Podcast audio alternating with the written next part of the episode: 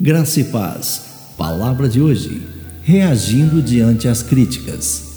E finalmente sede todos de um mesmo sentimento, compassivos, amando os irmãos estranhavelmente misericordiosos e afáveis, não tornando mal por mal ou injúria por injúria. Antes, pelo contrário, bendizendo, sabendo-se que para isso fostes chamados, para que por herança alcanceis a bênção. Primeira carta de Pedro, capítulo 3, versículos 8 e 9. Eu quero lhe fazer uma pergunta. Como nós reagimos às críticas hostis? Se elas nos deixam irados com quem nos critica, nós precisamos aprender com o pregador Jonathan Edwards.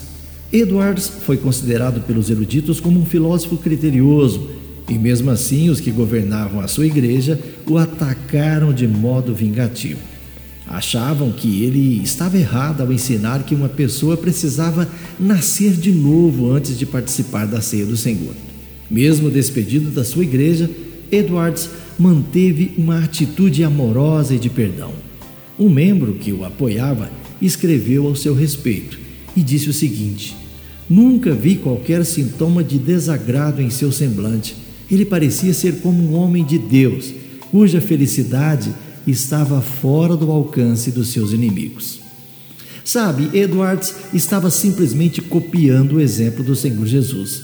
Quando o Salvador foi insultado, não retribuiu com insultos. Quando foi acusado falsamente, permaneceu calado. Calado como ovelha muda perante os seus tosqueadores, ele não abriu a boca. Será que nós temos paz interior mesmo quando somos criticados?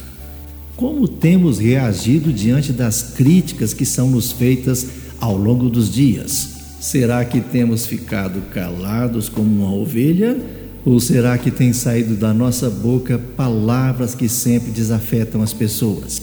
Ao pedir a ajuda do Espírito Santo, você pode, como Edwards, responder de forma semelhante a Cristo diante de acusações falsas ou até mesmo fofocas.